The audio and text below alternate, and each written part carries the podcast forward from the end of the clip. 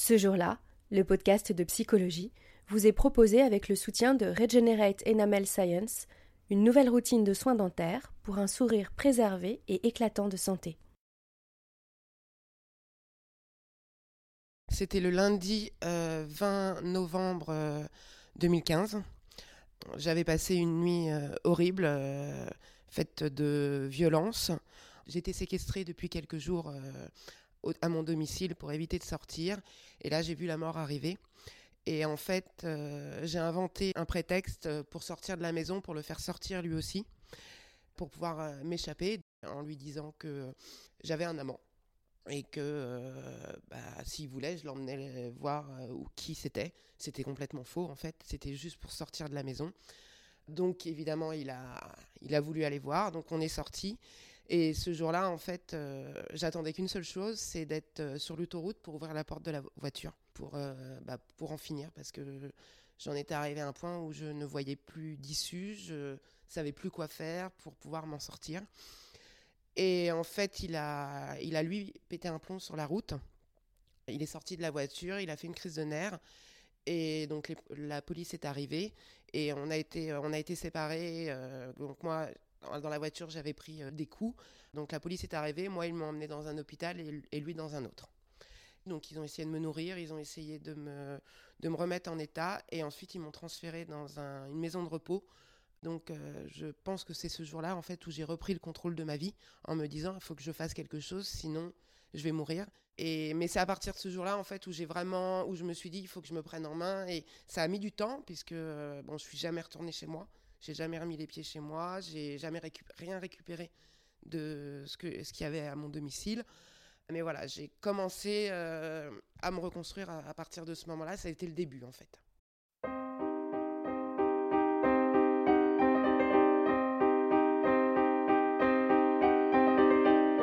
Tous les deux jours en France, une femme meurt sous les coups de son conjoint ou ex-conjoint.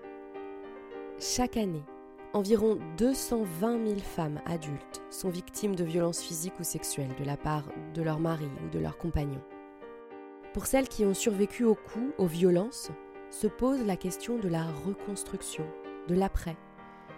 Comment survit-on, comment reconstruit-on sa vie et son estime de soi quand on a été victime de violences? C'est l'histoire de Valentine, nous l'appellerons comme cela pour des raisons de sécurité, qui après 20 ans passés entre les griffes d'un mari violent, a un jour trouvé le courage de fuir. Bienvenue dans ce nouvel épisode de Ce jour-là, un podcast de Psychologie Magazine.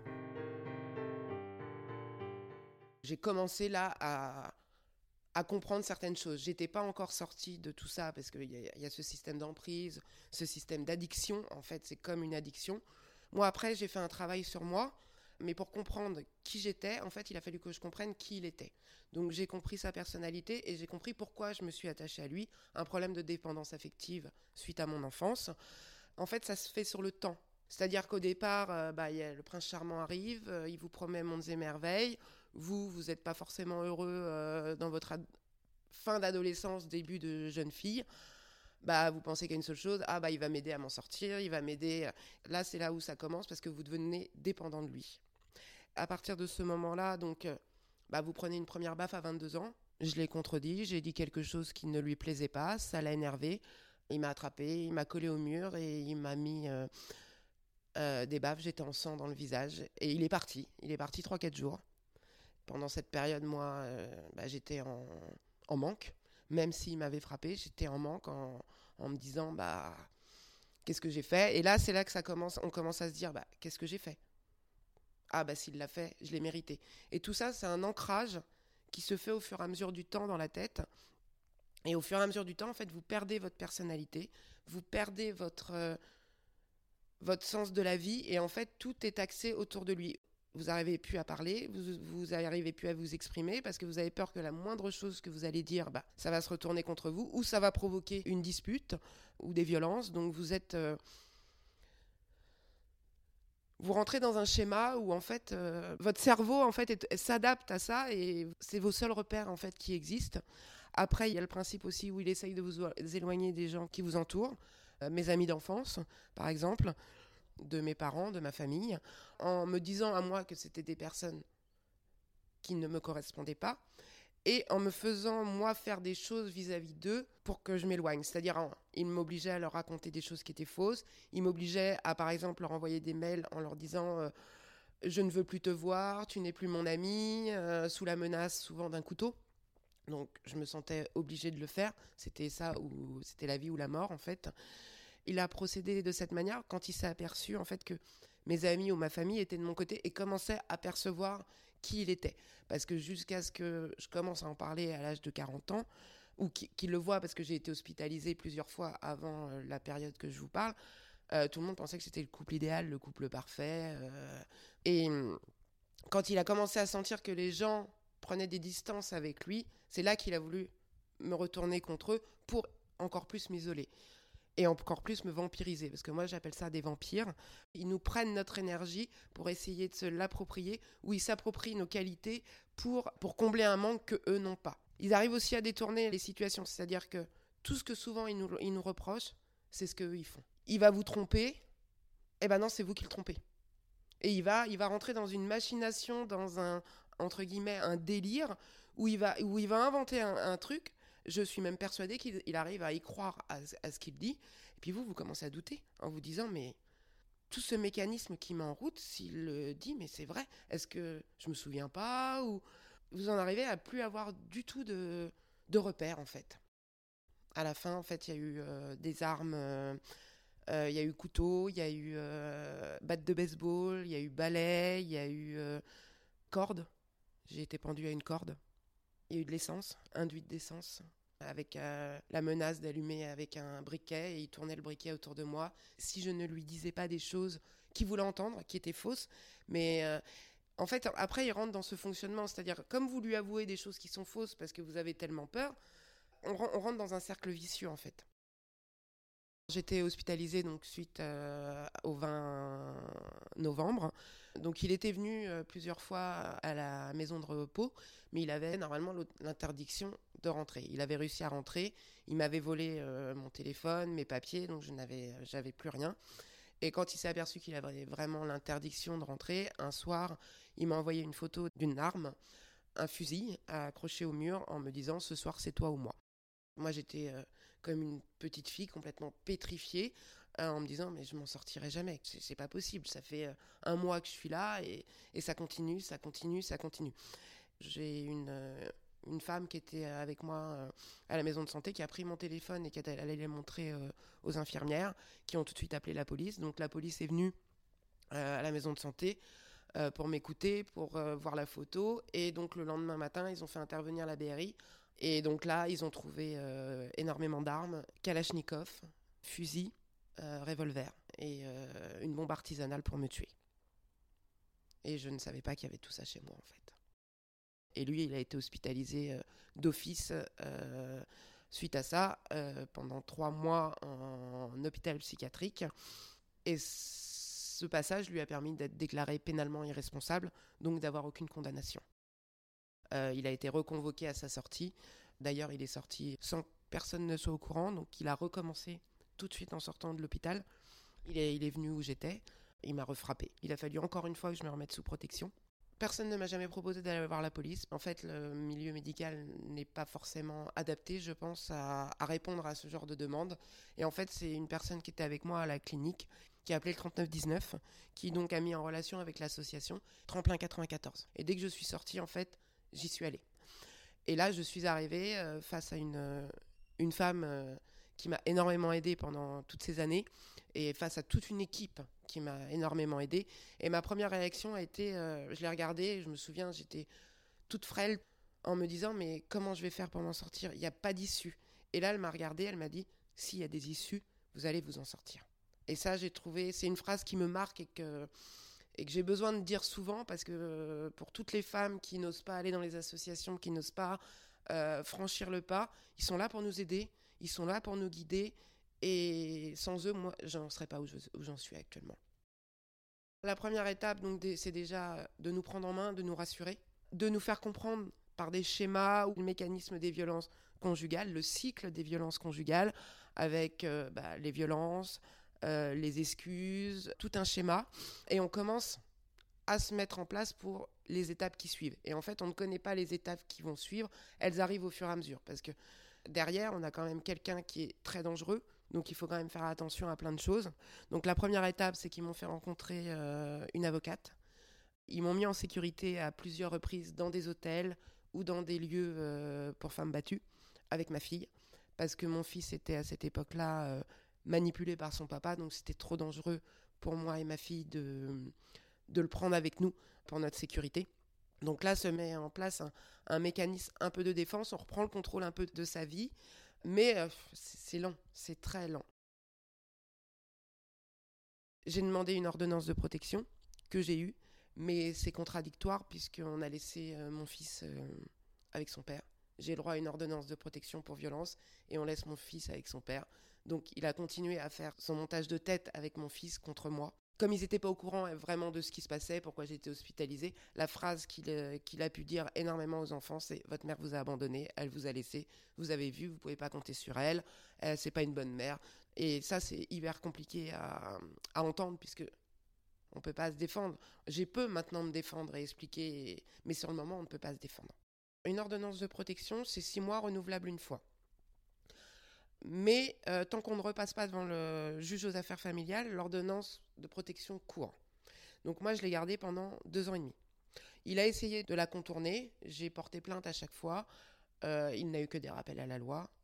Au départ, je prends un appartement pas très loin de, de chez moi parce que je veux mettre un peu en place une garde alternée, ce qui n'est absolument pas possible, mais je voulais quand même revoir mes enfants. Et là, il repète un plomb. Donc je suis encore une fois obligée de m'enfuir. Je pars dans un centre d'hébergement pendant un mois avec ma fille. Donc là, mon fils m'envoie des messages en me disant T'es où? Qu'est-ce que tu fais Mon ex-conjoint euh, porte plainte pour non-présentation d'enfants. Mais comme il n'y a aucune décision de justice de prix pour l'instant, voilà, moi je suis juste allée au commissariat prévenir, faire une main courante comme quoi je partais. Là où euh, l'association, ils ont leurs limites, mais dû aux problèmes euh, financiers, au manque euh, d'hébergement, au bout de 3-4 semaines, on me dit bah madame, euh, va falloir aller au 115. Et donc là, j'ai euh, une femme que je connaissais pas plus que ça, qui a pas pitié, mais qui se dit c'est pas possible, je peux pas la laisser au 115. Je connaissais pas son mari et elle me prend chez elle avec ma fille pendant 15 jours, 3 semaines.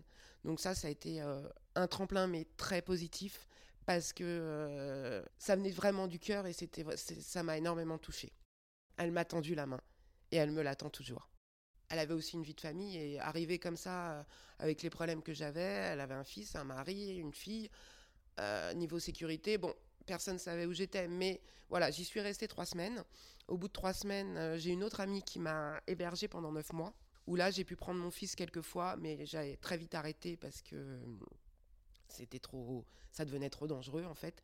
Et donc cette euh, fameuse amie euh, qui m'a hébergé trois semaines chez elle m'a dit euh, c'est pas possible, faut que tu fasses un signalement, tes enfants sont en danger. Quand elle m'a dit ça, j'ai pris ça comme une claque en me disant mais c'est pas c'est pas possible, je peux pas demander qu'on place mes enfants. c'est complètement contradictoire avec un rôle de mère habituellement. Et elle me dit si tu le fais pas, c'est moi qui vais le faire. Bon, je le fais ce signalement. Il y a une enquête qui est faite le juge décide de placer les enfants pour leur sécurité.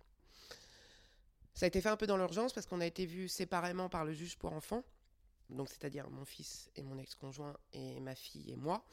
Elle avait demandé une, expertise médico-psychiatrique. Et en fait, entre-temps, j'ai reçu le dossier du pénalement irresponsable parce que ça a mis presque un an à arriver dans mes mains. Et sur ce dossier donc, de pénalement irresponsable, c'est là qu'on voit toutes les armes.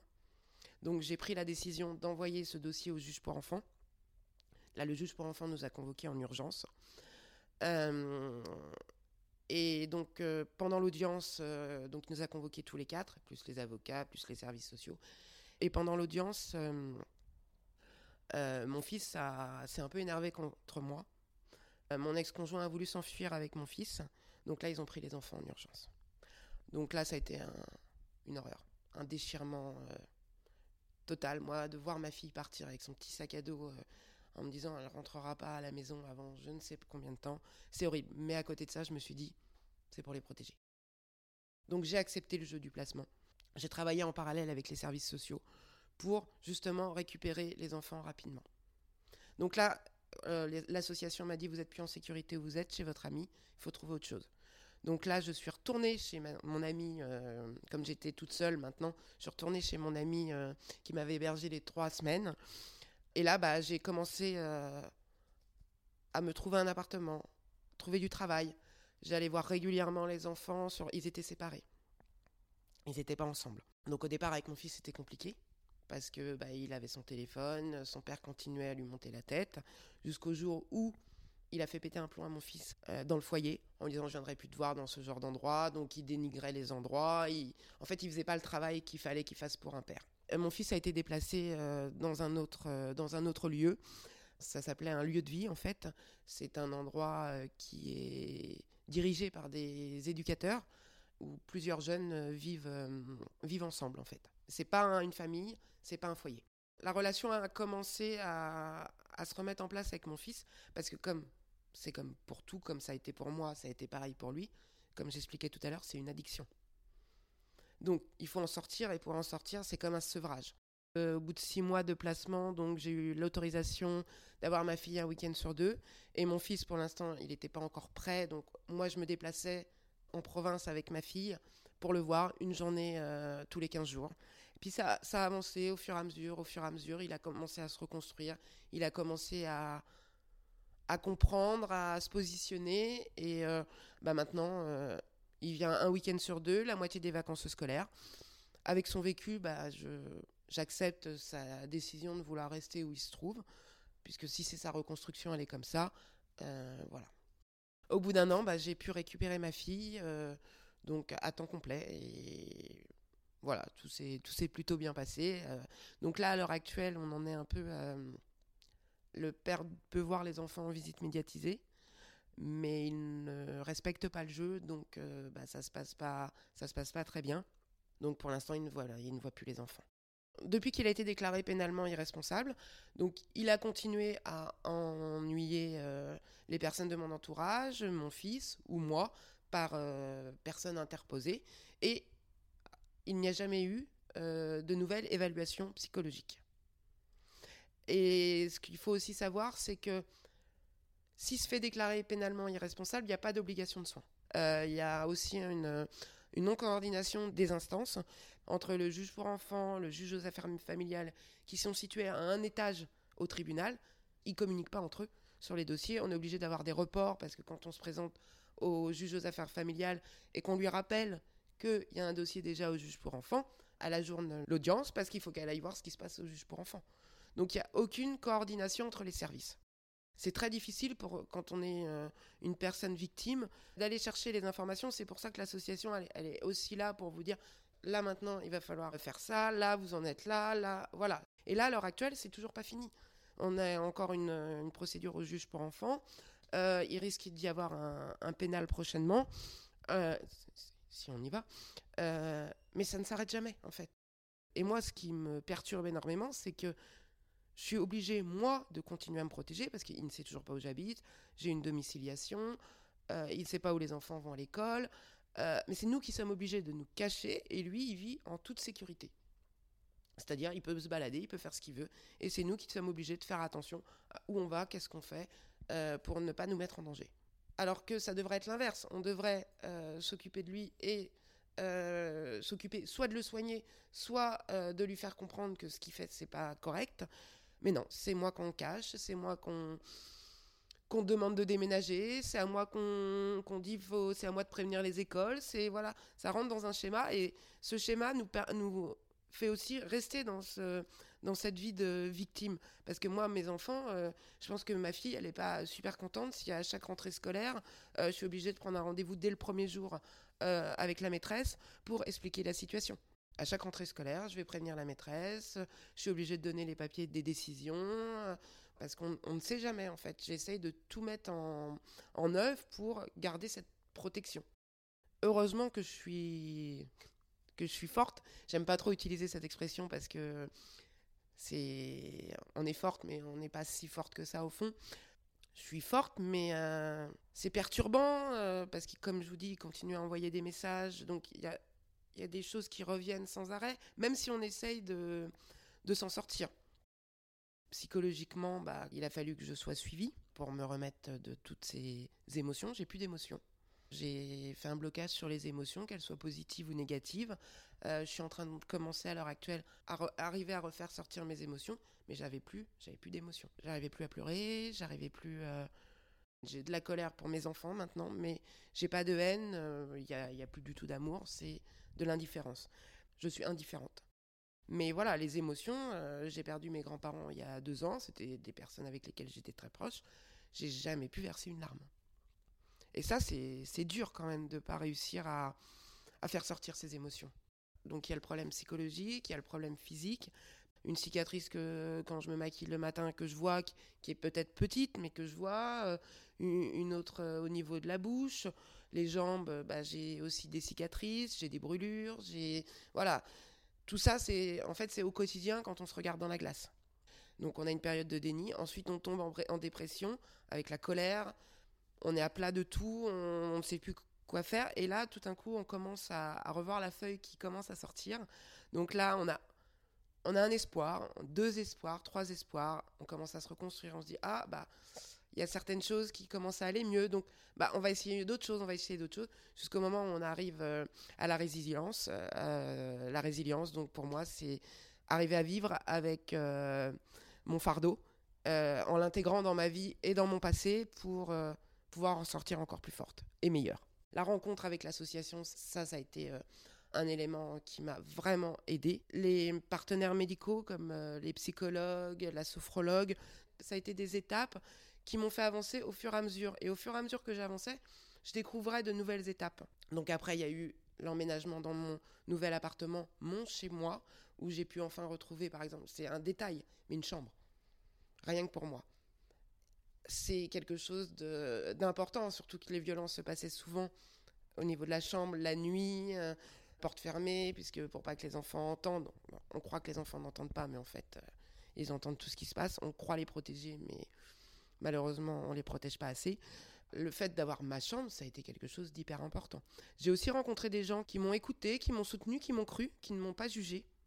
Et ça, ça a été hyper important pour moi. C'est des relations euh, qui sont arrivées au bon moment dans ma vie et qui m'ont permis de continuer à grandir. Et en fait, je me suis aperçue qu'en discutant avec des femmes, le fait d'entendre quelqu'un qui s'en est sorti, c'est hyper bénéfique. Et moi, à cette époque-là, j'aurais aimé entendre une femme qui me dise Mais t'inquiète pas, tu vas t'en sortir, tu vas passer par telle, telle, telle étape, mais tu vas y arriver. Ça m'arrive de rencontrer des femmes donc par l'intermédiaire d'un groupe Facebook euh, où je suis modératrice avec une vingtaine de personnes euh, dédiées sur euh, les personnes toxiques. Ça m'arrive aussi d'avoir des, des, amis qui maintenant me disent bah écoute là j'ai une copine je sens qu'il y a un problème de violence conjugale qu'est-ce que je fais? Je les envoie vers l'association de leur département parce que je sais que eux pourront les guider juridiquement, même si moi je peux le faire.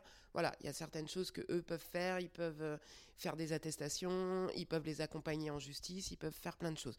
Et j'essaye de leur expliquer la première chose qu'est-ce que l'emprise et que c'est une addiction et que pour en sortir, il va falloir passer par une période très compliquée qui est la désintoxication où on va se sentir plus bas, on va être en manque, mais c'est normal, il faut pouvoir passer par là. Et moi j'ai eu la chance, entre guillemets, d'avoir cette ordonnance de protection qui m'a permis d'appliquer le no-contact, c'est-à-dire de pas du tout avoir de contact, parce que je sais qu'il y a des femmes qui sont obligées d'avoir des contacts pour les enfants, et ça, je sais que c'est très compliqué parce que ça empêche la reconstruction rapide. Si quelqu'un euh, donc a dans son entourage une femme qui est victime, mais qui ne réagit pas, il ne faut pas la forcer, il ne faut pas la brusquer, il ne faut pas l'énerver, il faut être en sourdine, attendre qu'elle revienne vers vous parce qu'elle reviendra forcément vers vous. Mais il faut attendre ce moment-là. Il faut qu'elle se sente prête. Il faut et là c'est à ce moment-là qu'on peut l'accompagner. Avant, faut juste montrer sa présence. Et ça c'est important. Pas les brusquer parce que tant qu'elles n'ont pas décidé et qu'elles sont sous emprise, elles ne réagiront pas. Et ça ça peut en énerver des gens en disant mais mais qu'est-ce qu'elle fait? Pourquoi elle n'est pas partie? Pourquoi? Bah, il y a des moments où on peut pas, on n'est pas prêt à, franchir ce cap. Donc c'est à ce moment-là qu'il faut attendre et il faut surtout rester quand même dans l'entourage, comme ont fait mes amis, euh, rester dans l'entourage et attendre le moment où, hop, on va pouvoir l'aider. Je me considère comme quelqu'un d'heureuse euh, avec mes enfants, mes amis, mes proches. Euh, j'ai un travail qui me plaît. J'ai envie de continuer d'avancer, j'ai envie de, vivre, de respirer, de, profiter de la vie. Et je me suis découverte une nouvelle personnalité qui me permet à l'heure actuelle d'être euh, d'être positive.